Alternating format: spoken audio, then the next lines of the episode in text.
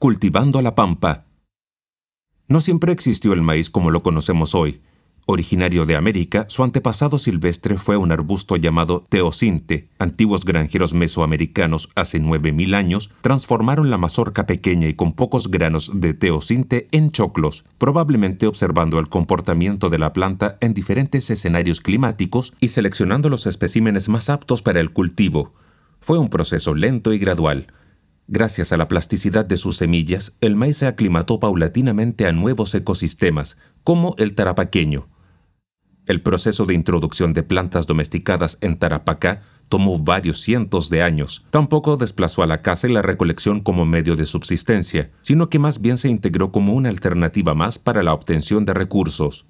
Dentro de las primeras especies cultivadas por los habitantes del desierto estuvo la quinoa y con el transcurrir de los años el maíz, ya hacia el siglo V a.C., mientras en el viejo mundo Atenas y Esparta se enfrentaban en la guerra del Peloponeso, en Tarapacá la agricultura estaba consolidada.